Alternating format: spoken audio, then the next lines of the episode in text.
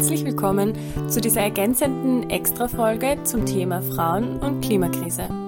Hoffentlich habt ihr unsere erste Folge zum Thema der Narrativen im Journalismus und der Kunst bereits gehört und habt schon einen Überblick gewonnen über das, wie eigentlich Gender und Klimakrise miteinander zusammenhängen. Diese jetzige kurze Folge hat thematisch ein bisschen einen anderen Fokus und es war uns aber trotzdem wichtig, diesen Part einzubeziehen. Es geht nämlich darum, inwiefern Gender und Klimakrise in politischen Entscheidungen thematisiert und mit einbezogen werden. Wir haben uns gefragt, wie solche politischen Entscheidungen ablaufen und ob diese Frage schon immer Thema war in den internationalen Gremien. Dazu wird uns Marie-Christine Hopfgartner vom Bundesministerium für Klimaschutz die unterschiedlichen Aspekte der Gender-Thematik in der Klimakrise kurz zusammenfassen und sie nimmt uns dann mit in einen Überblick von den politischen Entscheidungen. Sie erklärt uns außerdem, seit wann Gender und Klima überhaupt gemeinsam besprochen wird und wo es noch Aufholbedarf gibt. Viel Spaß! Hallo, mein Name ist Marie-Christine Hopfgartner ich bin seit fast sieben Jahren Referentin im österreichischen Bundesministerium für Klimaschutz. Seit Ende 2017 bin ich österreichische Delegierte in den internationalen Klimaverhandlungen der Vereinten Nationen. Unter anderem ist es meine Aufgabe, mich mit der Gender-Thematik in Bezug auf die Klimakrise auseinanderzusetzen. Hierzu werden seit einigen Jahren Arbeitsprogramme mit allen Ländern der Vereinten Nationen immer wieder verhandelt und umgesetzt, mit dem Ziel, Frauen in den Klimaverhandlungen zu stärken, zu fördern und ein Geschlechtergleichgewicht in den Gremien und Delegationen der Klimaverhandlungen zu erreichen. Aber warum ist die Gender-Dimension und der Klimawandel überhaupt ein brennendes Thema, werden sich sicher viele von euch fragen. Dazu möchte ich euch gerne einen kurzen Überblick geben, denn die Folgen der Klimakrise sind keinesfalls geschlechtsneutral. Zum einen sind Frauen insbesondere in Entwicklungsländern, aber eben nicht ausschließlich, gegenüber den Folgen von Klimaveränderungen anfälliger als Männer. Das heißt, sie haben eine höhere Vulnerabilität. Traditionell herrscht in Gesellschaften oft eine geschlechterspezifische Arbeitsteilung vor. Das heißt, dass Frauen generell für die Grundversorgung der Familie zuständig sind. Zu ihren Aufgaben zählen die Kinder- und Altenversorgung sowie die Beschaffung von Wasser, Energie und Lebensmitteln. Daraus resultiert eine stärkere Betroffenheit durch die globale Erwärmung, die zum Beispiel in Form von extremen Wetterereignissen oder langsamen Veränderungen spürbar wird und sich in länger werdende Wegstrecken für die Beschaffung von Gütern wie Wasser und Brennmaterial, geringerer Fruchtbarkeit des Ackerlandes, aber auch vermehrten Todesfällen, etwa durch Ertrinken und Murenabgänge äußern kann. Ein mittlerweile belegbares Beispiel der gravierenden Auswirkungen des Klimawandels lässt sich in Indien beobachten. Der indische Agrarsektor reagiert extrem sensibel auf Temperaturextreme und Wetterereignisse wie Trockenheit und Dürre. Werden die Ernteeinbußen zu hoch, wird der ökonomische Stress, die Familie zu erhalten oder auch Kredite zurückzuzahlen, für die Bauern immer schwieriger zu bewältigen. In den letzten 30 Jahren ist die Selbstmordrate der männlichen Kleinbauern in die Höhe gegangen. In dieser bereits aussichtslosen Lage müssen die Witwen anschließend alleine die gesamte Verantwortung für ihre Familie tragen. Ein weiterer schmerzlicher Fakt ist, dass die Sterblichkeitsrate von Frauen bei klimawandelbedingten Katastrophen oft höher ist als die von Männern. Das liegt zum Beispiel daran, dass Frauen aufgrund des Gewichts von Kleidernormen bei Überschwemmungen umkommen oder nie gelernt haben zu schwimmen. Frauen sind auch häufiger von Menschenrechtsverletzungen betroffen, darunter neben vielen anderen dokumentierten Auswirkungen auf ihr Wohlergehen Menschenhandel und sexuelle Gewalt in Notunterkünften, kein Zugang zu wichtigen Gesundheitsdiensten, keine Teilnahme an einkommensschaffenden Aktivitäten aufgrund ihrer Rolle bei Aufräum- und Wiederherstellungsarbeiten nach der Katastrophe und eine Verringerung ihrer innerhäuslichen Verhandlungsmacht. Dies war nur ein kurzer Einblick in Bezug auf die Vulnerabilität von Frauen gegenüber der Klimakrise. Die verschiedenen Geschlechter nehmen auch unterschiedliche Rollen inne im Umgang mit der Klimakrise. Frauen stellen in vielen Bereichen wichtige Akteurinnen und Multiplikatorinnen sowohl für den Klimaschutz als auch für die Anpassung an den Klimawandel dar. Auf lokaler Ebene bedeutet das zum Beispiel, dass Frauen oft eine entscheidende Rolle bei der Reaktion auf den Klimawandel spielen, dass sie über zahlreiche Kenntnisse und Führungsqualitäten unter anderem im Bereich des nachhaltigen Ressourcenmanagements auf Haushalts- und Gemeindeebene verfügen. Wichtig ist allerdings auch, dass Frauen zu einem geringeren Anteil zum Klimawandel beitragen. Global gesehen emittieren Frauen weniger Treibhausgase als Männer. Einen zentralen Faktor stellen die typischerweise ungleich verteilten Besitz- und Vermögensverhältnisse dar. Diese Verteilung resultiert in geringeren Konsummöglichkeiten und somit in einem geringeren Energieverbrauch. Natürlich gibt es noch zahlreiche weitere Beispiele, inwiefern alle Geschlechter in den verschiedenen Regionen der Welt, und ich sage absichtlich alle Geschlechter, betroffen sind. Ich persönlich finde natürlich die unterschiedliche Beteiligung bei der menschlichen Verursachung des Klimawandels sehr interessant. Es hat mich doch sehr überrascht, als ich das das erste Mal gelesen habe. Darüber denkt man nicht wirklich nach, habe ich das Gefühl. Wir wissen nun, warum die Gender-Dimension eine wichtige Rolle in Bezug auf den Klimawandel spielt. Ich erzähle euch auch gerne noch verkürzt, wie diese Thematik in die internationalen Klimaverhandlungen einfließt. Ich muss hier allerdings fürs Verständnis ein bisschen ausholen. Seit 1992 finden jährlich die internationalen Klimakonferenzen der Klimarahmenkonvention der Vereinten Nationen statt. Die Klimarahmenkonvention der Vereinten Nationen ist die United Nations Framework Convention on Climate Change. Das entsprechende Akronym, welches ich jetzt auch im Weiteren verwende, ist UNFCCC. In den internationalen Klimaverhandlungen wurde der Gender-Aspekt erstmals im Jahr 2001 in Marrakesch in einer Konferenzentscheidung aufgegriffen. Diskutiert wurde natürlich schon viele Jahre früher, aber wie das so ist, wenn um die 190 Parteien am Tisch sitzen, braucht es einige Jahre, um sich auf etwas Konkretes zu einigen. In dieser formalen Konferenzentscheidung von 2001 einigten sich die Vertragsparteien auf die Zielsetzung, die Beteiligung von Frauen in den verschiedenen Gremien der UNFCCC zu verbessern. Die Gremienmitglieder werden in regelmäßigen Abständen von den Vertragsstaaten nominiert. Hier sprach man aber nur von den Gremien der UNFCCC, die zu dieser Zeit leitenden, unterstützenden und oder auch beratenden Charakter in den Verhandlungen einnahmen, nicht aber vom Anteil an Frauen in den nationalen Verhandlungsdelegationen der Vertragsparteien.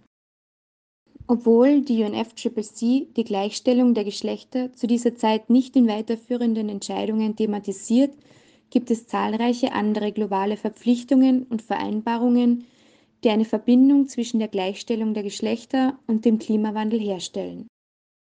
Die Internationale Konferenz über Bevölkerung und Entwicklung von 1994 zum Beispiel, die Erklärung und Aktionsplattform von Peking in 1995, der Weltgipfel für nachhaltige Entwicklung in 2002 und der Weltgipfel in 2005 haben alle die zentrale Rolle von Frauen für eine nachhaltige Entwicklung anerkannt.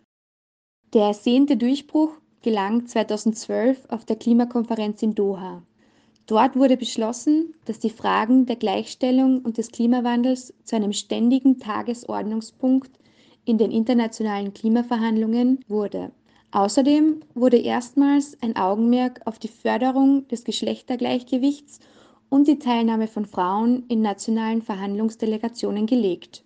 Zwei Jahre später folgte der nächste Meilenstein, die Einigung auf das Lima Work Program on Gender im Jahr 2014. Dieses zweijährige Arbeitsprogramm verfolgte erstmals auch das Ziel einer geschlechtergerechten Klimapolitik.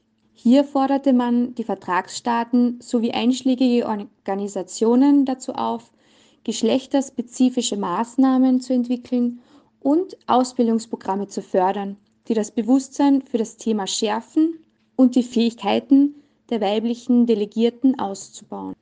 Der Pariser Klimavertrag aus dem Jahr 2015 verfolgte als oberste Priorität eine erfolgreiche Einigung auf Klimaziele, die auf wissenschaftlichen Erkenntnissen basieren und im gleichen Atemzug ein robustes Rahmenwerk für die zukünftige Umsetzung schaffen.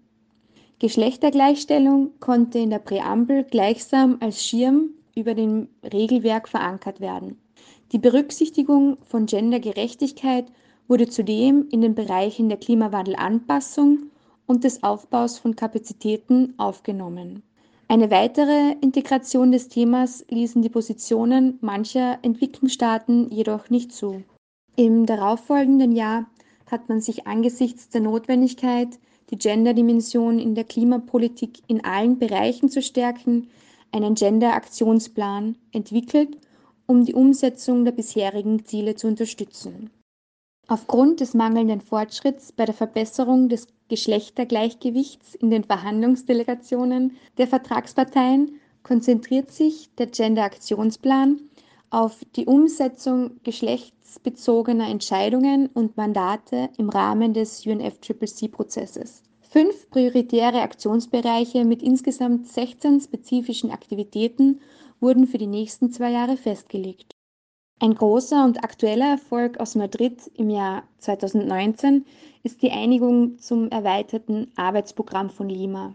Es konnte ein Fünfjahreszeitraum für die Umsetzung festgelegt werden, wobei das Arbeitsprogramm selbst die Basis mit den strategischen Entscheidungen darstellt und der Aktionsplan im Anhang 20 Maßnahmen festlegt.